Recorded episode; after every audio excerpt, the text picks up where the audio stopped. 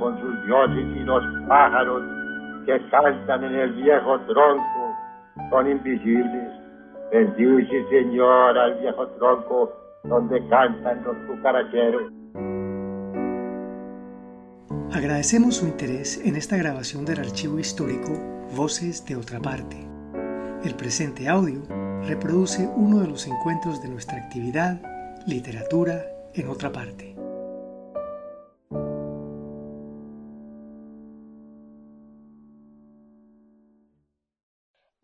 Es un proyecto ganador de la convocatoria Unidos por la Vida 2020 del Instituto de Cultura y Patrimonio de Antioquia y la Gobernación de Antioquia. Presentación del libro El origen del mundo de Gustavo Arango. Conversación del autor con Juan Manuel Zuluaga. Casa Museo Otra Parte, martes 2 de agosto de 2011. El origen del mundo no solo cuenta una historia, se cuentan tres historias a lo largo de la novela, con mucha chispa y mucha solvencia literaria. Entonces, Gustavo, pues vamos a hablar de la, de la novela. Esto es, en realidad es una charla y una pregunta que a mí me inquieta al leerla.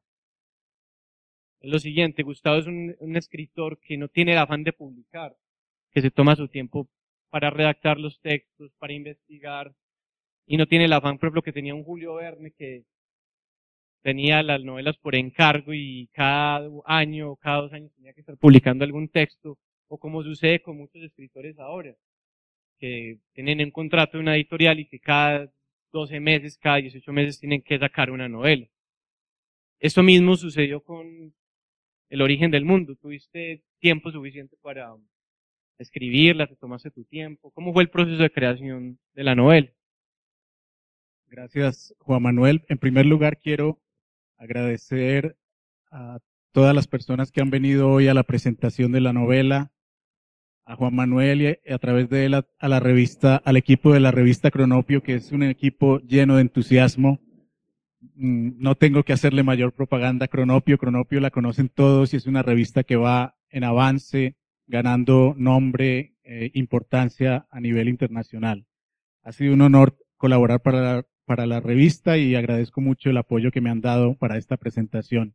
Y por supuesto, a otra parte, este es un lugar con un valor simbólico muy importante. Es un autor, es la casa de un, de un escritor independiente, libre, es, es un símbolo de, de muchas cosas buenas y necesarias en nuestra sociedad. De manera que por ahí en algún lugar tenemos el, estamos cobijados por esa presencia. Además, confieso que en Colombia solamente me he ganado dos premios literarios y los dos premios tienen el nombre Fernando González, así que eh, estamos ahí de amiguitos desde hace rato. Eh, bueno, de la novela, eh, ya, ya Juan Manuel ha hecho una reseña del contenido general. Es la historia de un profesor que vive en el país del sueño y por supuesto, desde que la novela salió publicada, yo me la he pasado respondiendo, no, yo no soy Magnífico Delgado, Magnífico Delgado es otra persona, no es mi vida, hay imaginación, las cosas que ustedes menos piensan sí son mías, pero las otras no. Pero bueno, me la he pasado, llevo un año explicando que yo no soy magnífico delgado, no soy ni magnífico ni delgado. Entonces, ese es uno de los riesgos que uno corre cuando escribe literatura que es muy personal, porque inmediatamente entonces la lectura apunta a tratar de encontrar relaciones directas con la biografía del autor. Eh, obviamente cosas que nacen de la experiencia personal, como el hecho de, de, ser un profesor de español en los Estados Unidos, que para mí es una experiencia muy importante, muy significativa, porque mm, llegué y ahora Juan Manuel viaja a los Estados Unidos en, en una semana, en 15 días, un poco a hacer un proceso similar, a estudiar, a hacer su doctorado en literatura, pero también para enseñar español en los Estados Unidos. Y esa es una experiencia muy interesante porque de alguna manera uno termina sintiéndose el abanderado de una cultura, de muchos pueblos que están representados por esta lengua, en un país donde son minoría, pero también donde con el tiempo se van a convertir en una mayoría. Hoy en día, la población hispana en los Estados Unidos llega a 50 millones de habitantes. Es decir, Estados Unidos es el segundo país del mundo con más hispanohablantes, después de México. Después de Estados Unidos siguen eh, Colombia y España y demás, pero si hacemos una escala del número de habitantes que hablan la lengua, Estados Unidos es el segundo país del mundo de habla hispana. Es un país hispano. Y es un orgullo, significa muchísimo estar allí enseñando esa lengua, eh, de alguna manera sintiéndonos abanderados de muchas cosas, no todas buenas, algunas muy, muy tristes como la, la explotación, el abuso, todo lo que hay detrás de la expansión de las lenguas. Pero al mismo tiempo es algo que llena de mucho orgullo enseñar esa lengua en ese país.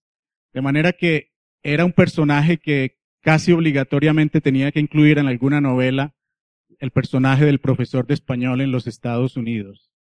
Y esa es, digamos, la, la base del texto. Magnífico Delgado dejó su país de origen, se fue a los Estados Unidos y enseña español.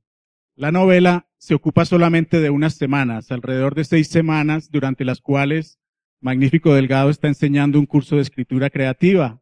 Y aquí me acompaña un grupo de periodistas de Vivir en el Poblado, que justamente el fin de, semana pasado estuvimos haciendo un curso de escritura creativa y muchos de los ejercicios que Magnífico pone en la novela, muchas de las reflexiones sobre la escritura que se, que se hacen en la novela también las hicimos el fin de semana pasado en un, en un tres días maravillosos que estuvimos trabajando y reflexionando sobre la escritura. Entonces, el origen del mundo es muchas cosas, pero es básicamente una reflexión sobre la escritura. La escritura la podemos tomar de, muchas maneras. Es, por un lado, la actividad más compleja que ha desarrollado el ser humano, es convertir el pensamiento en algo concreto y material. Y para el personaje eso es muy importante porque es, es esa sofisticación de los logros humanos que el pensamiento se materialice y se pueda transmitir incluso más allá de la muerte de quien escribió. Este es uno de los sentidos del texto. El otro es el sentido erótico de la escritura. Estamos en un punto de transición donde muchas personas ya están completamente habituadas a escribir con el computador. Y esa experiencia de escribir con las teclas, con el computador, no es la misma de la escritura manuscrita. La escritura manuscrita, eh, si ustedes han hecho la prueba y si todavía conservan el hábito, es algo que involucra toda nuestra humanidad. Es un, es un ejercicio físico, eh, las emociones nos invaden completamente cuando escribimos a mano y en el caso de la novela es también una experiencia erótica. La escritura es una experiencia erótica. Y yo creo que ese es el centro de la, de la historia. Hay un cuadro que le da el nombre a la novela, que es El origen del mundo de Courbet, como lo mencionó Juan Manuel, y el personaje principal está reflexionando constantemente sobre esa relación entre el erotismo y la escritura manuscrita. Precisamente la pregunta que yo tengo es en relación con ese cuadro de Courbet. ¿Cómo se manifiesta el cuadro en la obra? Hay que aclarar que fue un cuadro que causó mucha polémica en su época. En 1866 causó un escándalo verdadero en el contexto que salió eh, eh, plasmado pues el, ese, cuadro. Pues un escándalo, el personaje eh, que, figura pues en el, en el cuadro es, eh, es un, un, cuadro netamente erótico, las piernas abiertas, que para la época pues era bastante pesado. ¿Por qué? ¿Por qué el, libro se llama El origen del mundo y cómo ese cuadro de Courbet influye de manera notable en el desarrollo de la obra? El, el cuadro todavía es polémico. Hace apenas unos meses fue prohibido en Facebook. Y hace unos años, cuando se utilizó en una portada de un libro en Francia, el libro fue recogido por la policía. Eh, quienes no conocen el, el, cuadro podrán ir más tardecito Google el origen del mundo y verán por qué, de qué estamos hablando. Eh, es un cuadro bastante explícito. Es una, es un desnudo, es el sexo de una mujer y eh, digamos que hay muchas cosas implícitas en esa reflexión sobre el sexo femenino y, la, y el origen del mundo. Bueno, la obvia es que es el origen de la vida, ¿no? Todos nacemos de allí. Pero tenemos ese, ese bloqueo cultural, social, que nos impide relacionarnos de manera directa y natural con nuestro propio cuerpo y con, con el cuerpo humano. Eh, en estos días estaba pensando justamente que dejé la ciudad de Medellín hace más de 22 años para irme a Cartagena y después para ir a los Estados Unidos. Y obviamente cuando uno deja su lugar de origen, reflexiona mucho sobre la herencia cultural, sobre los valores que ha recibido y todo lo demás. Y una de las cosas que uno reflexiona, por ejemplo, es que nuestro trasfondo cultural tiene una carga muy pesada sobre el cuerpo, el desnudo, el cuerpo humano. Hay una cantidad de, de inhibiciones, de limitaciones, de censuras que nos imponen a través de la cultura. Y lo interesante es que en la novela el personaje estaba visitando un museo en Francia, el Museo d'Orsay, justo cuando el cuadro de Courbet había sido exhibido por primera vez al público, que fue en 1995. Es decir, el cuadro tardó más de ciento, como 130 años para ser exhibido públicamente, porque eh, había sido, había pasado por colecciones privadas, distintas colecciones, pero nunca había sido exhibido públicamente. Y en ese momento se exhibe por primera vez al público y era muy curiosa la reacción de la gente cuando veía el cuadro. Muchas personas se sentían cohibidas, se alejaban, miraban de reojo.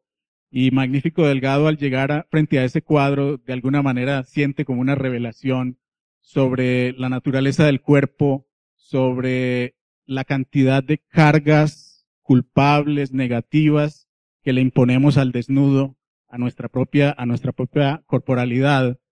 Y de alguna manera mirando ese cuadro, el personaje se sintió liberado, se sintió reconciliado con su naturaleza biológica, con su corporalidad. De manera que se menciona muy pocas veces el cuadro en, el, en la novela, pero realmente la novela completa es una versión literaria del cuadro. Es un desnudamiento, es una reconciliación con el cuerpo, es un intento por devolverle el sentido natural a algo que ha estado constantemente cargado de culpas, de elementos negativos, de malicia, de muchas cosas que no nos dejan vivir nuestra propia corporalidad. Al leer, el, leer la novela, uno se da cuenta que Magnífico Delgado tiene una obsesión por terminar el libro que está escribiendo. Se puede decir que Magnífico Delgado es una metáfora de aquellos escritores que quieren acabar esa novela que los atormenta, y que consideran que es su obra cumbre, pues, por decirlo así. Él tiene como una obsesión recurrente para acabar ese libro y, sufre insomnio y sufre un montón de padecimientos. Podemos hablar de eso. Bueno, y ahora recuerdo que no te respondí muy bien la primera pregunta, y es que lo del tiempo que había tomado la escritura de, la novela.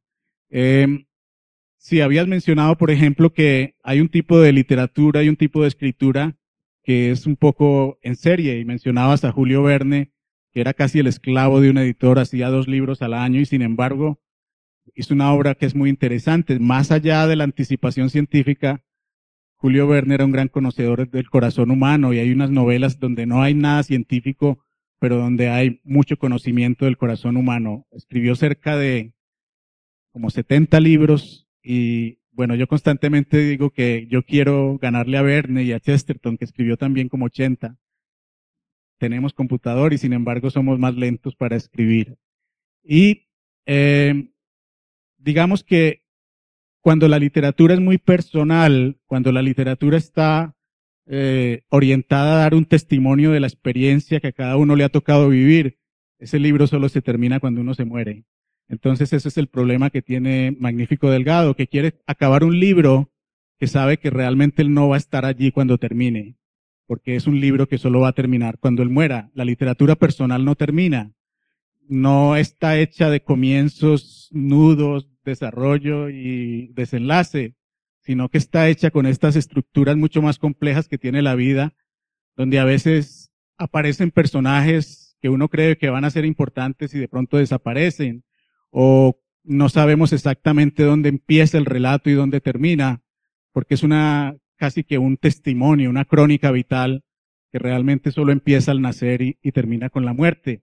Pero él está, digamos, obsesionado con esa obra total y ha ideado un plan para construirla y es que escribió el comienzo, escribió el final y se ha dedicado el resto de su vida a llenar los capítulos intermedios, pensando que llegue cuando llegue la muerte, igual el libro va a estar terminado porque ya tiene escrito el comienzo y el final. Pero básicamente es esa la razón por la que él no puede terminar nunca, porque está dando un testimonio vital y mientras él esté vivo va a estar llenándose de, de historias que tendría que transmitir. Al leer la novela, inevitablemente pensé en el escritor José Donoso, escritor del boom latinoamericano chileno. En su etapa final, él tiene un libro que se llama ¿A dónde van a morir los elefantes? Y es la historia de un, profesor de literatura chileno que viaja a Estados Unidos y muestra todo ese choque cultural del profesor chileno como latinoamericano con la cultura norteamericana. En este libro, pues en, la, en el origen del mundo, también es posible encontrar ese choque de latinoamericano que va a enseñar eh, sus clases a esta universidad con la cultura norteamericana o no se presenta ese choque cultural. Sí, claro. Hay, hay un choque y, me parece muy interesante que menciones a Donoso porque además hay otro texto de Donoso, bueno, hay, donde hay otra relación con esta novela. Si recuerdan la novela El jardín de al lado, eh, hay un personaje masculino que está narrando sus problemas de, relaciones de pareja y solo al final descubrimos que la historia está siendo escrita por la mujer. Aquí ocurre un poco lo mismo y aquí les voy a, dar un, un, detalle que tal vez no debería, es como quién es el asesino, pero eh, la historia, el personaje de Magnífico Delgado está siendo escrito por una mujer y entonces eso solo se revela hacia el final de la historia y de ahí toda la obsesión con el cuerpo femenino y todo lo demás porque es una mujer la que le está dando vida al personaje de Magnífico Delgado. De manera que hay muchas conexiones con José Donoso y, y si ustedes recuerdan, por ejemplo, hace poco salieron los diarios de Donoso que revelaron un personaje completamente distinto, sus relaciones con otros escritores. Es un texto muy extenso, es de miles de páginas y que ha creado una serie de polémicas entre escritores porque algunos no los deja muy bien parados. Yo creo que ese diario de Donoso es un equivalente un poco de lo que Magnífico también quería hacer y es un libro total que abarcara su experiencia vital. Como todavía no he respondido la primera pregunta, voy a responderla. Eh, eh, este libro tomó alrededor de 10 años de escritura. Eh, algunas, básicamente, la estructura básica es muy simple. Magnífico Delgado está enseñando un curso de seis semanas y durante esas seis semanas trata de terminar esa novela que quiere terminar. Pero también vemos otros textos que él ha escrito, como Confieso que he matado, que es un texto de magnífico. Es decir, es una novela dentro de la novela, que no es ninguna novedad, es lo mismo de Las Mil y Una Noches, por ejemplo, de Conde Lucanor, esas historias dentro de las historias. Y eh, algunas de esas historias que yo le atribuyo a Magnífico Delgado tienen, una de ellas, por ejemplo, fue escrita en el 2001, es decir, hace ya casi 10 años. La experiencia central de la de la que se, del curso de escritura creativa en el cual Magnífico tiene nueve mujeres estudiantes, es del año 2005, y en ese tiempo yo escribí muchos apuntes en un diario que después se convirtieron en la novela. La novela estuvo terminada en el 2006, que fue cuando la mandé al premio Herralde y quedó finalista. Era mucho más larga, tenía 40 páginas más, y una de las reflexiones que hice después del, del Herralde fue que como se trata de una novela tan densa, si la hacía demasiado larga era exigirle demasiado a los lectores. Esta, esta novela tiene solamente 190 páginas, pero dada la complejidad de la estructura y dada la densidad del, hay una cantidad de referencias literarias dentro del texto. A veces dentro de un solo párrafo hay referencias a tres o cuatro autores distintos. Yo he dicho que el origen del mundo podría leerse como una especie de cacería del tesoro, y de pedirle al lector, bueno, identifique de dónde viene esta línea o, a quién estoy haciendo referencia en este, en esta conversación. Y a veces los mismos personajes, Cruz, pero no parece, porque son conversaciones cotidianas y se, se leen como si no fueran referencias literarias. Pero el texto está construido también como eso, como una especie de, de homenaje, de museo de lecturas de esos autores que me han influido y que, que me han construido también como escritor. De manera que después del 2007, cuando quité este capítulo de 40 páginas, me dediqué a reescribir la novela muchas veces, prácticamente dos veces por año. Tengo todas las las versiones de la novela a medida que iba progresando en ella. Y eh, finalmente, en el 2010, encontré esta convocatoria en México, mandé la novela, faltaban como una semana para que se cerrara la convocatoria, la mandé un poco ya sin muchas esperanzas. Y bueno, ganó la novela y ahora resulta que me la he pasado explicando que yo no soy el personaje, porque es, es una novela demasiado íntima, pero que ha quedado expuesta, especialmente después de este premio en México. Bueno, ahí en la literatura se encuentra con escenas cinematográficas. Leer, por ejemplo, El extranjero de Albert Camus, hay una escena que el personaje está mirando a través de una ventana y es como si uno estuviera viendo una película. O leer El perseguidor de Cortázar, que es sobre la vida pues, de Charlie Parker, es como uno estar viendo una película, ¿cierto? Y, y el el hombre improvisando con su saxofón y entonces uno ya después mira ver de Clint Eastwood y que es también sobre Charlie Parker y uno dice, ve, Cortázar pintó prácticamente una, una escena de, una película. Y, el libro también tiene una escena que me parece totalmente cinematográfica, me gustaría que Gustavo la leyera, que es como empieza la novela. Y cuando ya eh, Gustavo la termine de leer, la, la pregunta es, es una escena que atrapa al lector y uno como periodista se da cuenta pues que hay diferentes técnicas narrativas para atrapar los lectores. Esa escena está concebida cinematográficamente y narrativamente para atrapar al lector y dejarlo clavado en el libro y que se lea todo el libro. Me gustaría que Gustavo leyera pues ese, ese primer fragmento que me parece hermoso, que parece una película. Con otros ojos, una, una mirada distinta. Bueno, eh, es una escena muy, muy simple que ha sido, digamos, como mirada a través de un, de un lente de amplificación, un, una lupa. O, o, sí, puede ser un close-up. Y eh, de hecho, una de las cosas que me gustaron de la, de la reseña que hizo Miguel Falqués fue que hablara del texto como una visión de entomólogo. El fin de semana estuvimos viendo muchos insectos y justamente esa mirada al momento, como si fuera una mirada muy detallada, muy de, lente de amplificación. Eh, luego les explicaré un poco más del arranque de la novela. Ahora solamente voy a, a leerlo. Olvidada del tráfico, Regina danzaba en medio de la calle.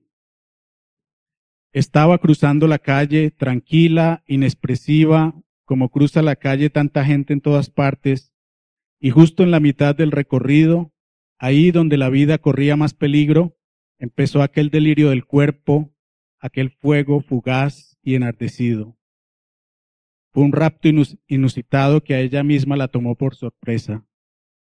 Era una danza extraña, carente de armonía, como de quien se hunde entre, entre las aguas.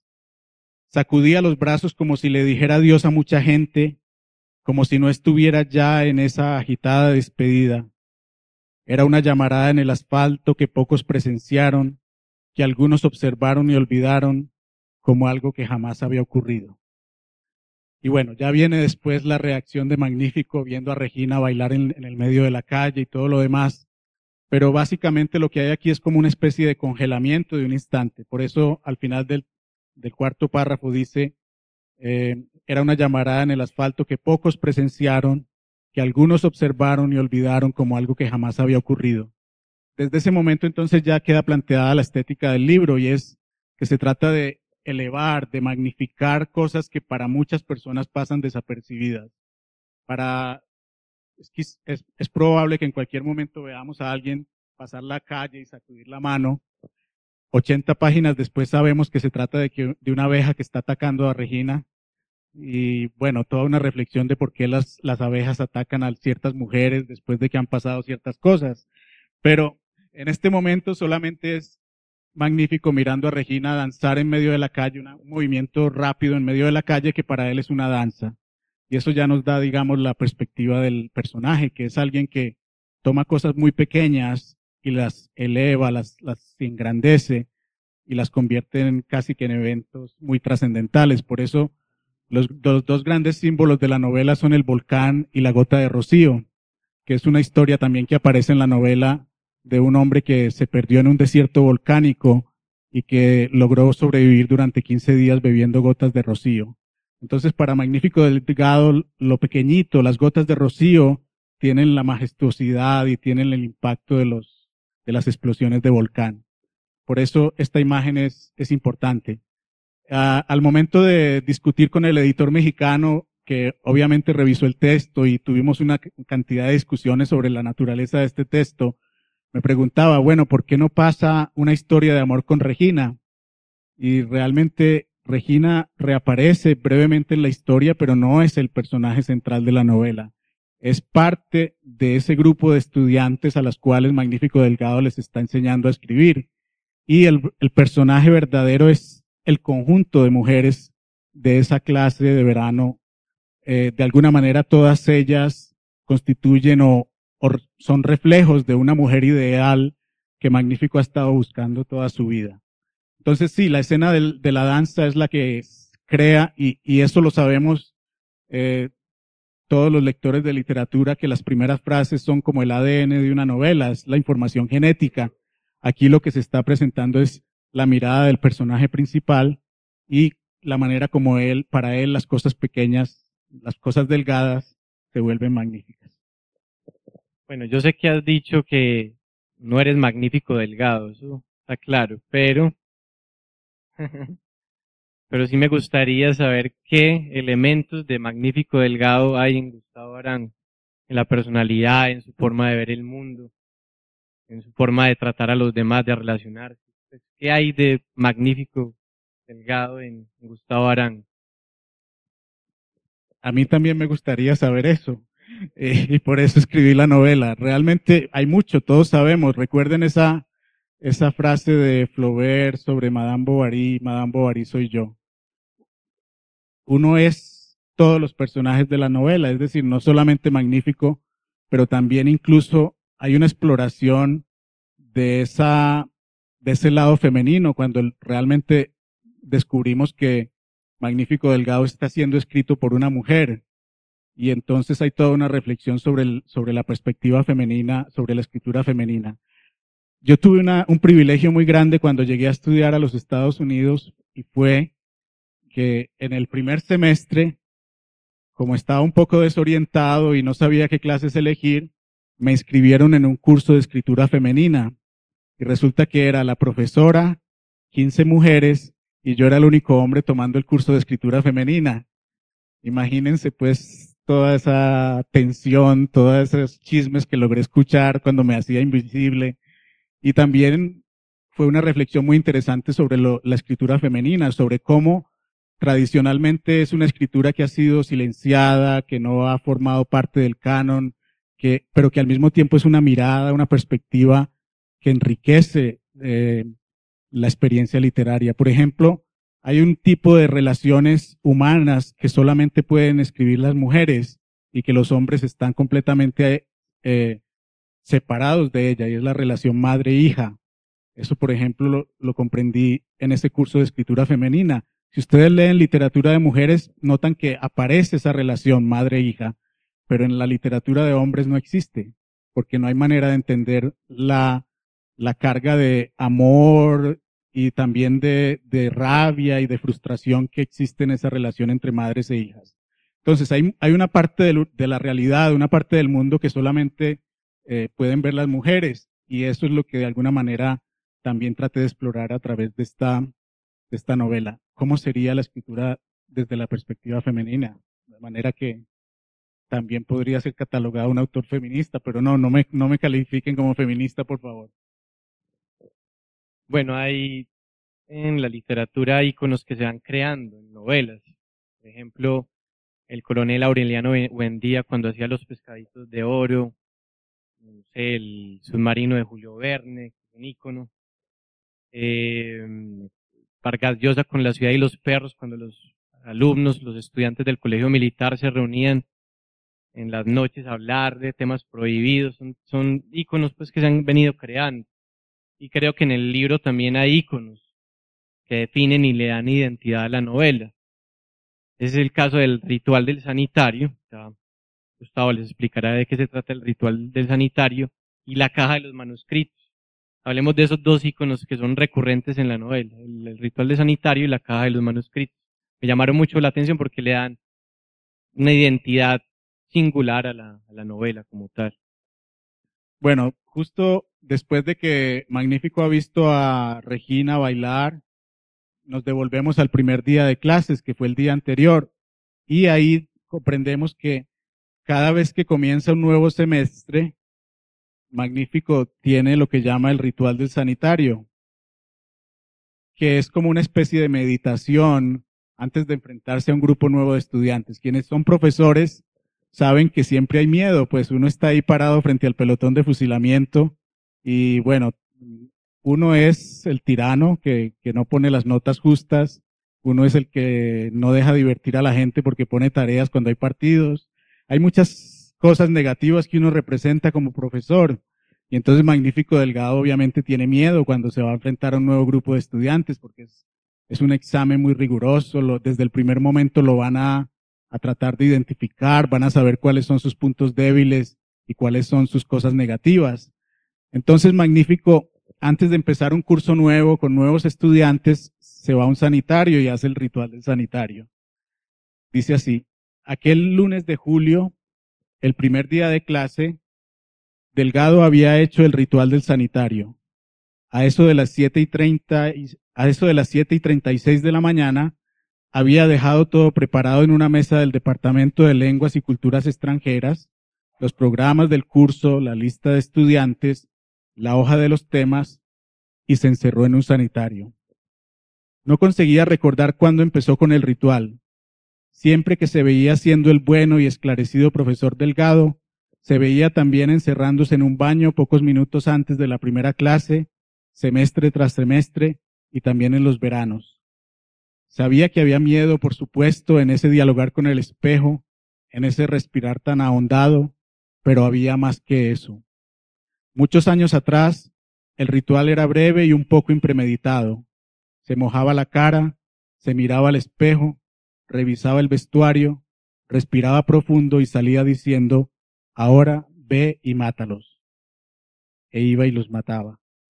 Primero se reían, creía, creían que se trataba de una broma, pensaban que era un, alumno de semestres superiores que estaba tratando de hacerse pasar por profesor de humanidades. Tardaban poco tiempo en descubrir que ese muchacho en el tablero no bromeaba. Pero más adelante, por los tiempos de Regina y las muchachas, las cosas empezaban a no ser tan regaladas. El título del primer capítulo es El aprendiz de viejo. Y justamente estamos en el momento en el cual ya Magnífico Delgado no es ese muchacho brillante, que deslumbrante frente a sus estudiantes, sino que es una persona que se está llenando de debilidades, de flaquezas, de vulnerabilidades. Y entonces, esta vez el ritual del sanitario nos muestra una persona que tiene que hacer un gran esfuerzo para, para reunir fuerzas para salir a dar un curso nuevo. Antes de la primera clase de ese verano, un día antes de la danza de Regina frente al viejo edificio, el ritual del sanitario le tomó más de lo acostumbrado. El profesor Delgado se buscó en el espejo y vio a un hombre cansado que acababa de cumplir 41. Vio las ojeras extremas, las arrugas empezando a ocupar aquellas zonas de la cara que el acné no, conquistó decenios antes. Vio al cínico reciente, vio al aprendiz de viejo, al hombre que en ese mismo gesto le había dicho adiós a, las a la última esperanza de encontrar el amor. Vio al comprador de cuerpos que había regresado después de muchos años. Vio al padre divorciado sintiendo muy remotas las heridas remotas, empezando a atreverse a imaginarles fracasos y en medio de todo eso le costaba rescatar al asesino juvenil que transformaba a sus alumnos, que cambiaba sus vidas con entusiasmos cristalinos, con pasiones desbordantes desbordadas. Bueno, y viene toda la reflexión de Magnífico en el sanitario hasta que logra armarse de valor y salir a dar la nueva clase. Y bueno, empieza el semestre de verano.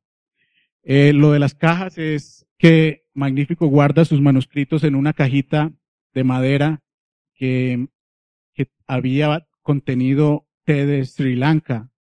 Y ahí es donde él cuadra los manuscritos. Y el motivo de Sri Lanka está en todas mis novelas y en casi todos mis cuentos. Porque realmente mis novelas todas forman parte de un solo proyecto que se llama Morir en Sri Lanka.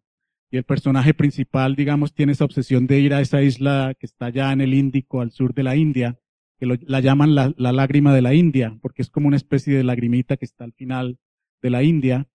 Y básicamente todas estas novelas son el recorrido del personaje hasta llegar a ese lugar donde él siente que va a morir. Entonces son elementos que se van agregando una novela tras otra.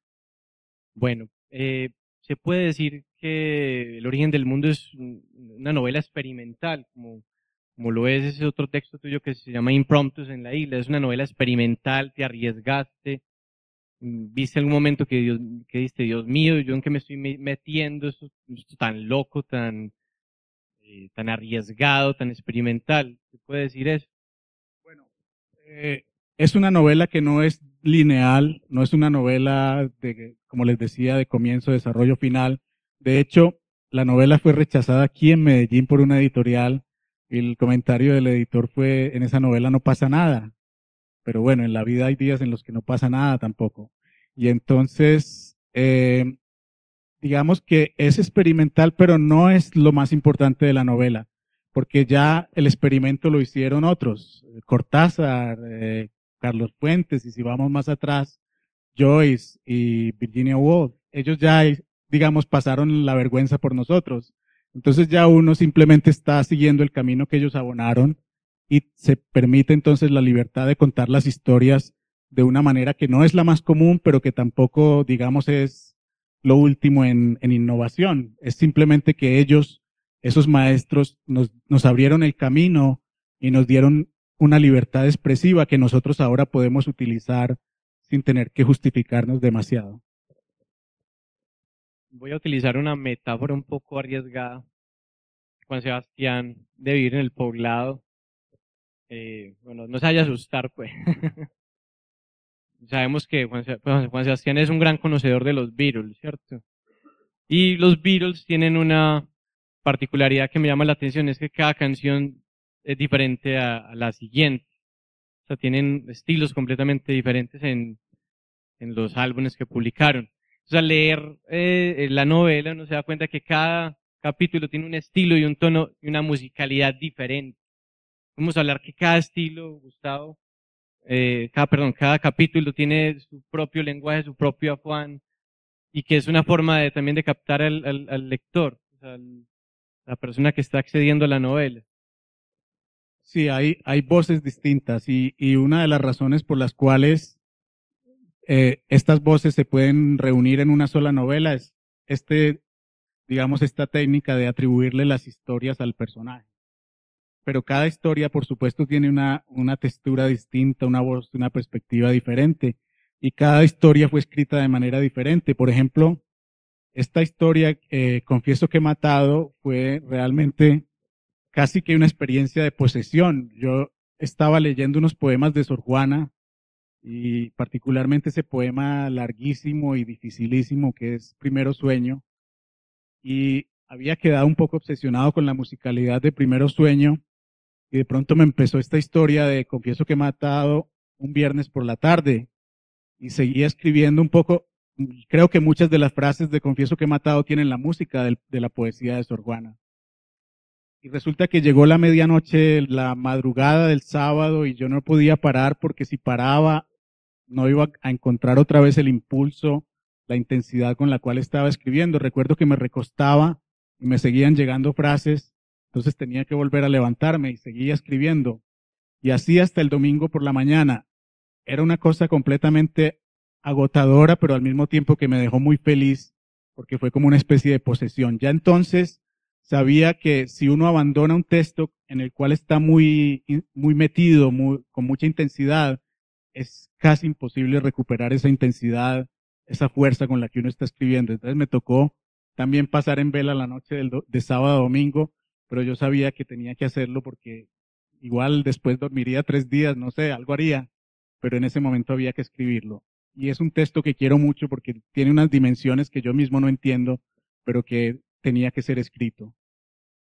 Era mucho más lenta, más pausada. Por ejemplo, la que le da el título a la novela, que es la historia que está escribiendo Magnífico Delgado. Fue un texto escrito con mucha lentitud a lo largo de varios años, a veces avanzando solamente una frase y tomándome mucho tiempo para escribirlo. De manera que obviamente son intensidades distintas, son perspectivas distintas. Hay otra historia que está muy inspirada por la poesía de, de un poeta polaco, Zbigniew Herbert, que murió hace como unos cinco años tal vez, que, conocí uh, gracias a un profesor de Canadá que lo tradujo al español. La poesía de Herbert es muy interesante. Uh, tenemos un poema por ahí de que es la eh, de, un, de una ciudad que ha sido sitiada y el cronista es el que está contando la historia de la ciudad. Y ese capítulo está influido por la poesía de Herbert. De manera que son matices distintos porque cada uno de nosotros está lleno de, distintos niveles, de, de distintas perspectivas ante la vida y eso es lo que va cambiando a medida que uno vive y tiene experiencias distintas. Precisamente en el capítulo que titulaste Confieso que he matado, es un tratado, diría yo, sobre la condición humana y eh, también sobre la muerte. Seres humanos con, la muerte. Y dice el personaje que desde los 20 años su vida ha sido un diálogo constante con la muerte. Hablemos un poquito de la muerte en la novela. Bueno, es eh, parte de, experiencias personales, pues creo que ser de Medellín y tener contacto con la muerte son cosas muy, muy comunes, muy, muy cercanas. Y obviamente yo tuve también contactos con, eh, de muerte a, nivel muy cercano, a nivel familiar, y eso lo marca uno profundamente. Y para mí, la escritura fue la manera de reencontrar el sentido en la vida. Es decir, si yo no escribiera, habría terminado, no sé, de otra manera muy mal o loco, quién sabe. Pero escribir fue una manera de restituir el sentido de la vida, de restituir el propósito, de darle otro, otra, otro valor a, a la existencia, una razón para vivir. Entonces, eh, está en todo lo que yo hago. De hecho, mi, tesis doctoral fue sobre la literatura del absurdo. Y uno de los puntos centrales que también se ven en esta novela es que es preciso experimentar el absurdo para que los sentidos se renueven. Es decir, hay es necesaria una crisis, un vaciamiento de sentido para que se surjan nuevos sentidos. Y eso se siente mucho a través de la escritura. Entonces, la muerte está allí constantemente y en el caso concreto de ese capítulo, confieso que he matado, estaba explorando cómo eh, algo que quizá no se ha mencionado mucho y es la culpa de la víctima. Resulta que eh, vivimos en sociedades muy violentas, pero quien se siente culpable es la víctima, no el victimario. Y entonces estaba explorando ese a través de un personaje que se siente culpable de todas las muertes que ocurren alrededor de él. Y él siente que es culpa de él y todo lo que pasa es su culpa. Y entonces esa es un poco la reflexión sobre cómo, eh, además de ser víctimas, tenemos que cargar con el peso de la culpa. Damos un fragmento de ese, de ese capítulo que es desgarrador, a mí me encanta, pues atrapa de entrada y me gustaría que Gustavo, pues que fue el que lo escribió, lo leyera, porque tiene un ritmo muy ágil y me parece hermoso realmente ese, ese capítulo. Curiosamente, eh, les decía que, que el personaje no es culpable de las muertes, pero les voy a leer la única muerte que produjo de manera intencional. Así que es la, la única muerte que él realmente hace a conciencia. Pues las otras son accidentales o, realmente no son su propia culpa. La víctima siguiente fue un anciano. Después del episodio con la cabeza reducida del Amazonas, procuraba estar poco tiempo en casa. Pronto descubrí que una manera de estar siempre haciendo cosas y en contacto con la gente era uniéndome a grupos de voluntarios. Bastaba llegar a las oficinas de un centro de ayuda para los que necesitan ayuda. Ahí encontraría tareas de sobra. Decidí probar suerte como lector para ciegos y ancianos. En la oficina me dieron una lista de direcciones. Me recomendaron que hiciera arreglos para visitar a uno cada día y me pidieron que al final de la semana les pasara la cuenta por los gastos. No voy a hablar de todos. Sé muy bien lo valioso que es su tiempo. Hablaré solamente de tres, dos viejitos y una ciega. La ciega era, bueno, ciega. También era joven y bonita. Me esperaba los lunes por la mañana en la salita de su casa con una postura de alumna aplicada, las piernas bien juntitas, las manos bien simétricas sobre la, sobre la falda gris oscura y bien planchada. Su madre solía moverse por la cocina o por los cuartos mientras yo le leía en la sala. A veces calculaba silencios o pausas y lanzaba comentarios amables. La ciega se llamaba Soledad y me pedía que le leyera artículos sobre la moda de París.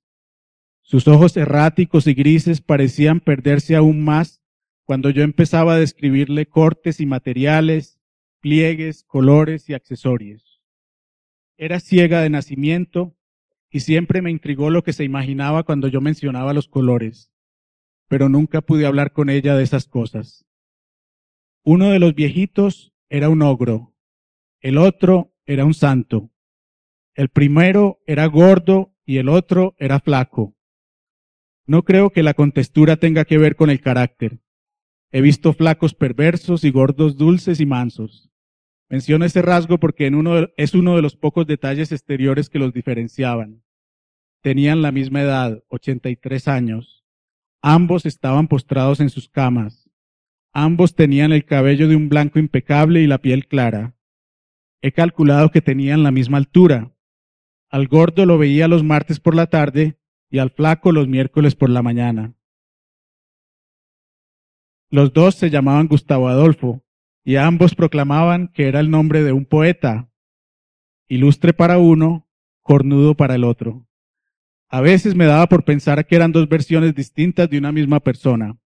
Imaginaba el momento de la juventud en que se separaron, el autobús que uno tomó y el otro no, el encuentro que uno tuvo y otro no.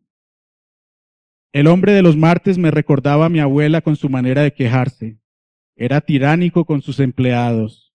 Tenía una criada y un chofer a los que mantenía jodidos con una campanita que ocupaba su mesita de noche. Le gustaba que le leyera sobre Napoleón. A veces, cuando se olvidaba de mi presencia, llevaba la mano al pecho, la deslizaba dentro de la camisa de su pijama y elevaba la frente con aire marcial. El otro Gustavo Adolfo era alegre y cariñoso. Nunca tuve que leerle. Me decía, no seas pendejo, mejor me cuentas tu vida. Algo me dice que es más entretenida. Tenía una rara habilidad para hacer las preguntas necesarias y yo empecé a sentirme a gusto cada miércoles contándole mi historia. Uno se da cuenta de que ha tenido una vida cuando tiene que contarla. Gustavo Adolfo intercalaba risas cómplices o exclamaciones compasivas. A veces, cuando me veía en dificultades, se decidía a regalarme alguna historia de los tiempos en que ni mis padres habían nacido. La charla con Gustavo Adolfo me quitaba para el resto de la, de la semana el sabor amargo que me había dejado la charla con Gustavo Adolfo. Por suerte, la amargura duró poco. El último martes que fui a leer a esa casa, el chofer se acercó a la cama del viejo y le preguntó si podía tener con él a su hijo de ocho años, porque ese día no había escuela. El niño tenía orejas grandes y cara de malo. El viejo apretó los labios con furor, abrió los ojos como si fueran a echarle gotas y gritó, ¿Usted qué cree, canalla? ¿Que esto es un orfanato? Al niño se le borró la maldad y se le bajaron las orejas. El hombre se puso rojo como esa manzana que está ahí y a mí me fue dando ira mala. Si hay algo que no soporto, si hay algo que no tolero, si hay algo que me saca de casillas es que humillen a una persona frente a sus hijos. Nadie se dio cuenta de mi enojo. Cada uno estaba reconcentrado en su papel en la tragedia. Respiré hondo y profundo, esperé a que el chofer se marchara del cuarto con el niño, dejé que un silencio sirviera de punto y aparte y propuse leer un capítulo que hablaba de la muerte de Napoleón.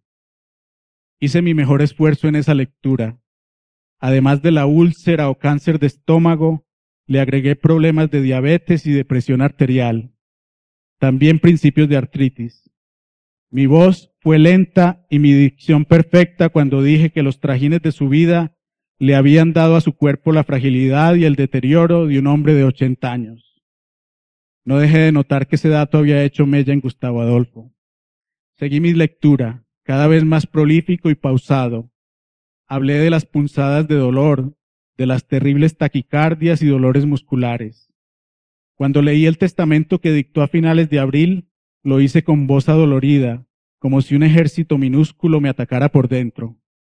Al leer su voluntad de que arrojaran sus cenizas al Sena, me detuve y le pregunté a Gustavo Adolfo qué quería que hiciéramos con sus cenizas. Me miró con unos ojos de terror detenido y no me dijo nada.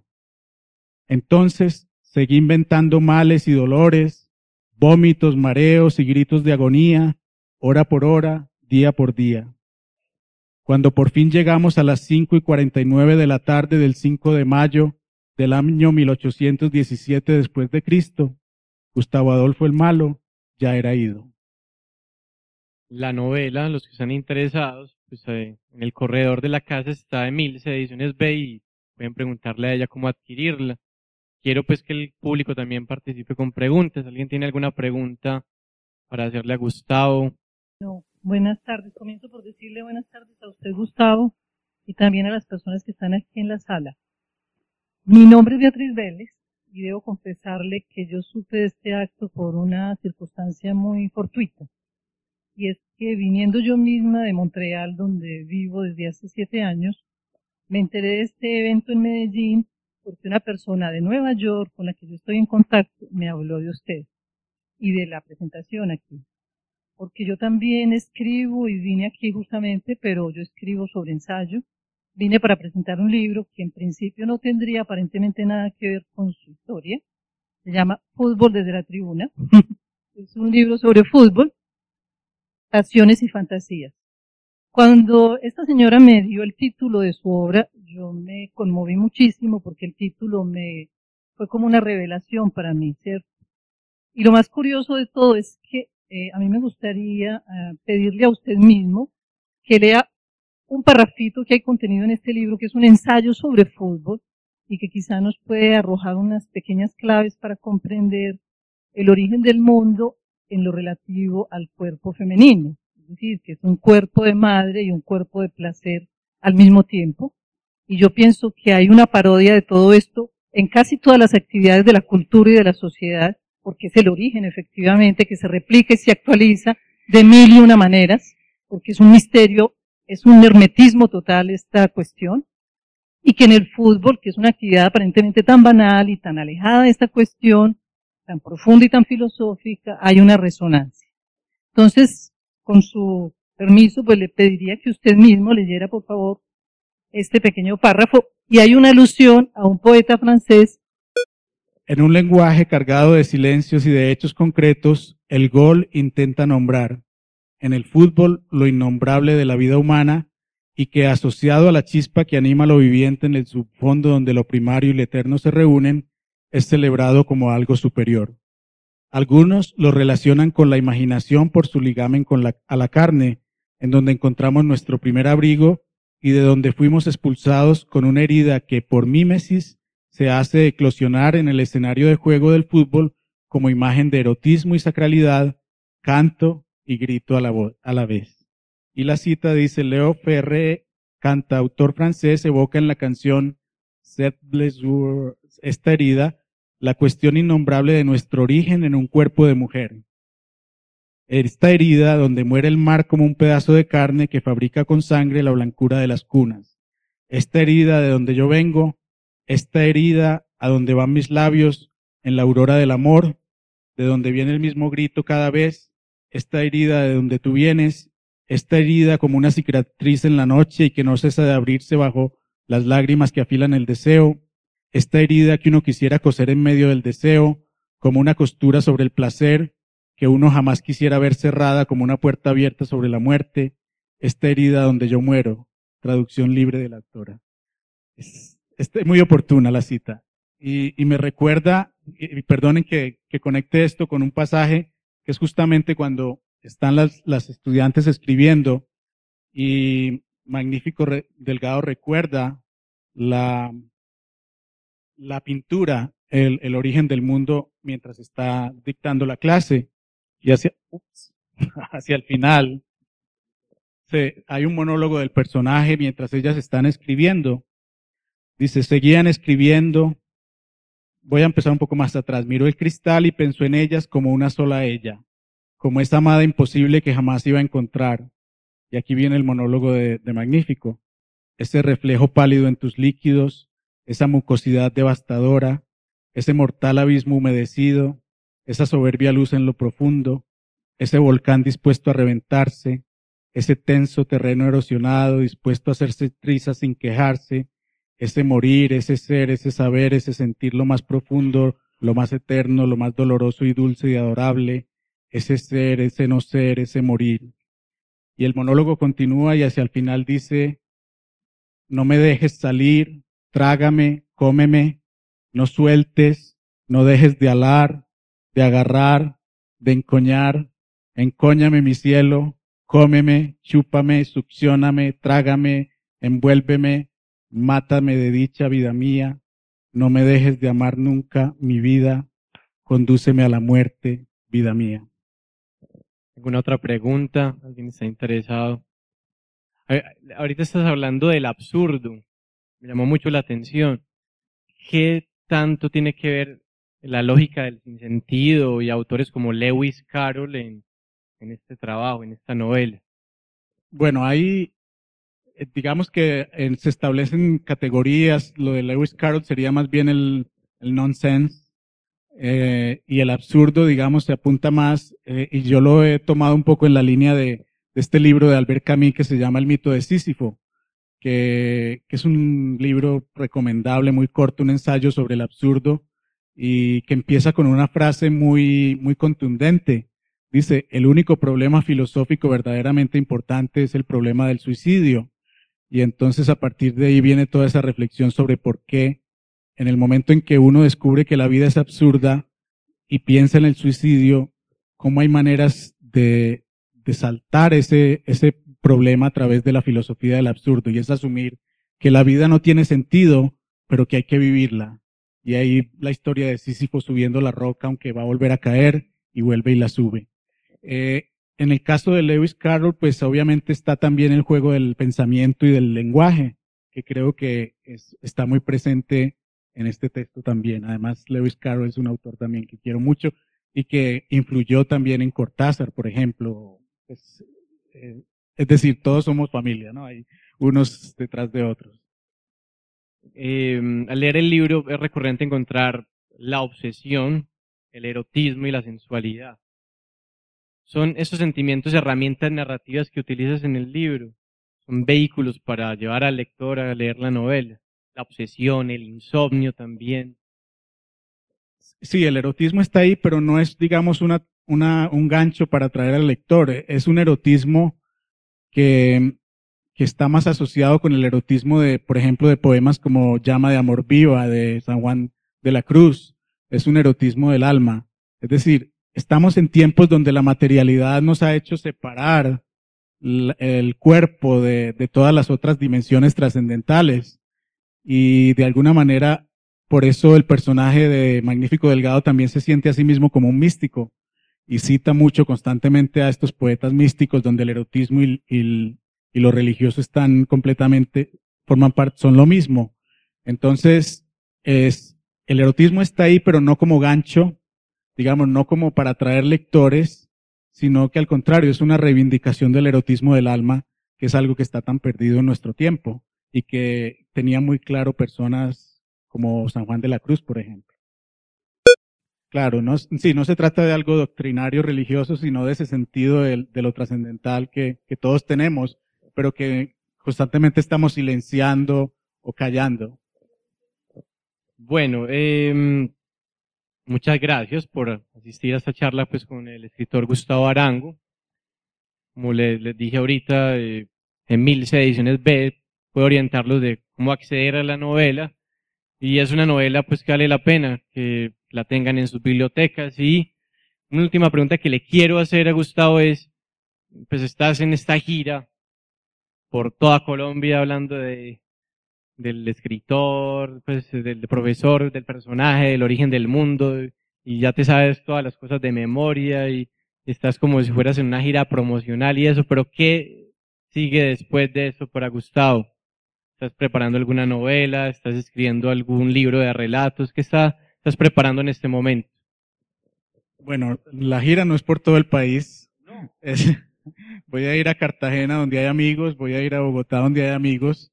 Eh, es, es una promoción que no es, digamos, de esas promociones eh, comerciales, es, es una conversación.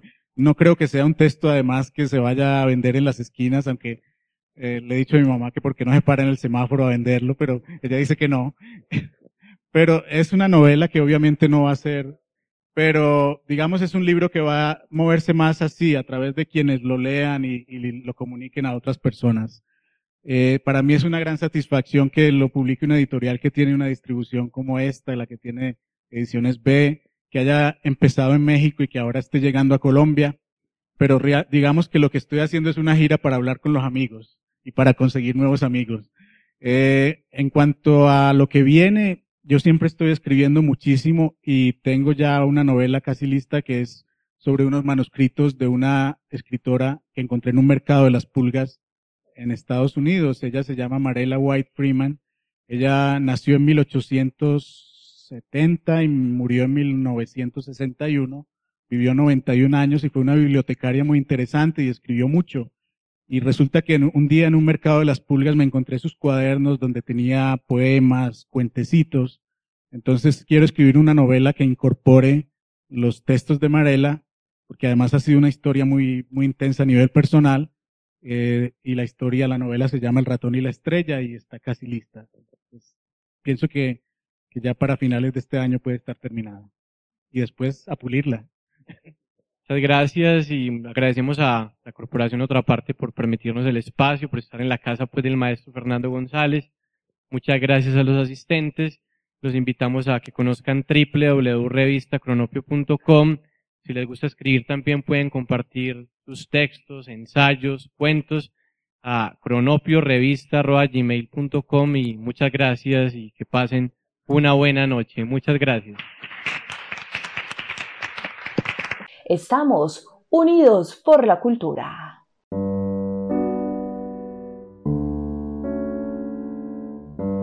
Y solo con sus dioses y los pájaros que cantan en el viejo tronco son invisibles Bendice, Señor, al viejo tronco donde cantan los cucaracheros. Agradecemos su interés en esta grabación del archivo histórico Voces de otra parte. El presente audio reproduce uno de los encuentros de nuestra actividad Literatura en otra parte.